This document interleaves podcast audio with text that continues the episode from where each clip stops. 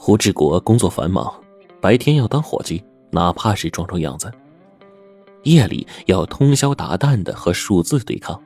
然而就在这样的情况下，他也不忘去找刘曼。正像他对数字的专注一样，他对待爱情也是极为的专注。上级得到周先生的汇报之后，立刻找刘曼进行谈话。周先生不知道的是，刘曼本质上其实是一个传统的女孩，渴望有一个温暖安定的小家，而他对胡志国这个心思单纯的天才也是爱怜的。但他同时又是一个隐蔽战线上的战士，所以他心里极其的矛盾，连上级也没有想到。谈话意外的为他打开了一扇门，原来他还可以走另外一条路。虽然他们早就已经是名义上的夫妻了。新婚之夜，胡志国激动不已说：“小曼，你你为什么会嫁给我呀，而不是周先生？”刘曼抿着嘴笑道：“因为你是个呆子呀，呆子就会听妻子的话。”胡志国就笑，发誓说：“我保证，一辈子都听你的话。”作为胡志国的上级，方叔告诉他。成家后绝对不要把工作带回家。这么说，倒不是说已经看破了刘曼的身份，而是方叔从胡志国身上得到的太多了，并希望得到更多，不想他累坏了。当然，这对于已经能更加专注于工作的胡志国来说都是空话。他每天都会将工作带回家，因为刘曼总是能给他带来更多的灵感。日军投降。国军接管了云城，云城情报处正式挂牌。方叔做的第一件事情就是除奸，因为工作便利，云城所有为日军服务的汉奸都在他的名单上。而刘明的排名非常的靠前，不杀了的话，除奸行动就无法进行。于是某天夜里，一群黑衣人冲进了刘府，枪杀了刘明夫妻。事发之后，胡志国和刘曼如遭雷击。他们怎么也不能接受这个事实啊！一连半个月，胡志国都没有去上班。这天夜里，方叔亲自登门，开口道歉：“对不起，我不知道手下人居然把刘老爷子也……”他掏出手枪，放在桌子上：“志国、小曼，你们毙了我吧，我绝无怨言。”胡志国愤而举枪，却被刘曼拦了下来。刘曼冷冷的说。方处长，志国正准备向你提出辞呈，你来了也好，省得他跑一趟了。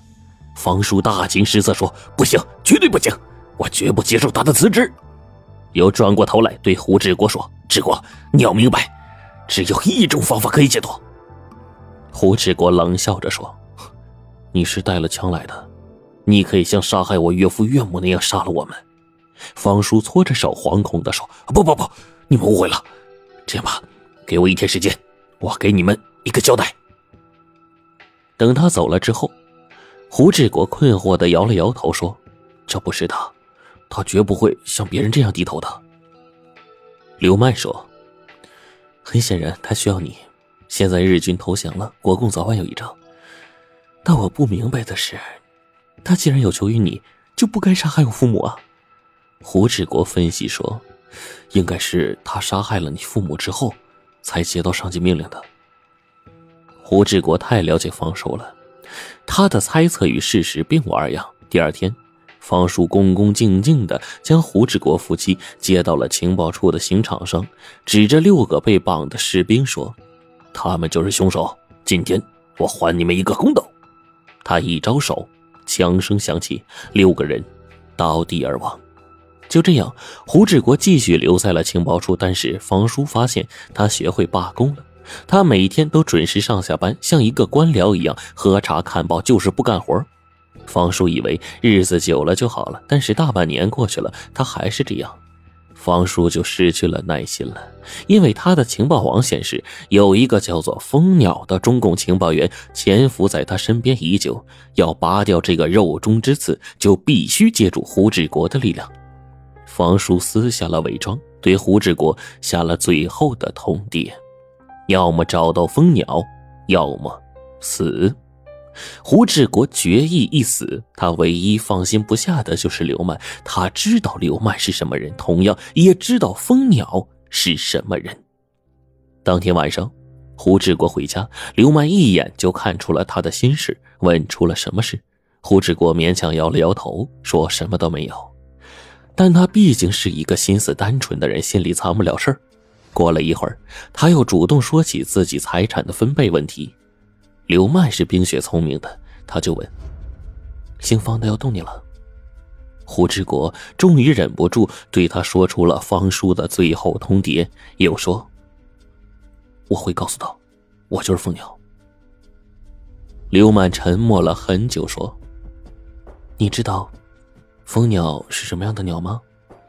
它轻盈、迅捷、优雅，它终日在天空中飞翔，不沾染一点泥土。但是，它同样需要栖息的大树，而你，就是那棵大树。他一生从来没有后悔选择的大树。胡志国流泪了。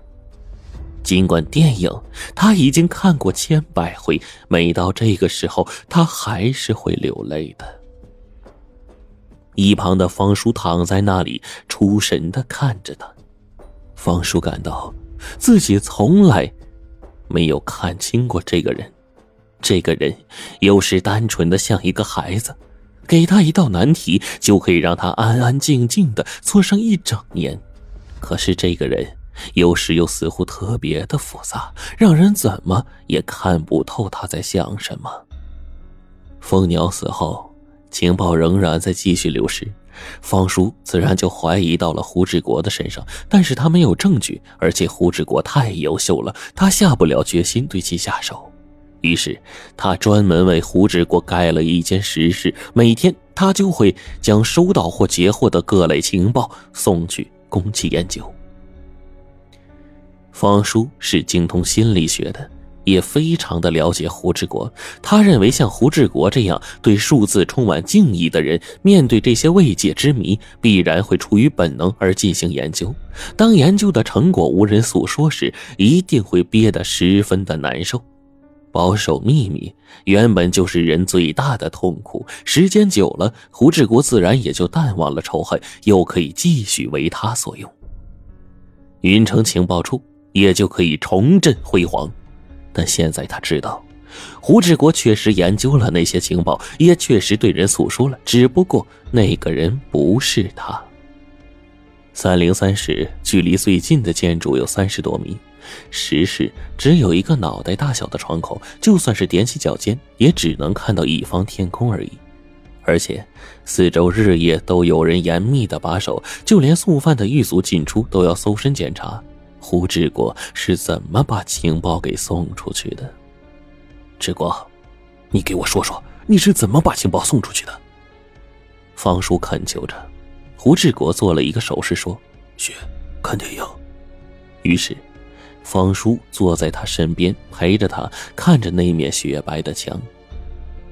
这天，周铁来到特护病房，他出神的看了看胡志国，而后对方叔招了招手。在医院借用了一个房间，周铁冷着脸对方叔说：“你我同城对抗了十几年，我曾经做梦都想把你干掉，想必你也一样吧？”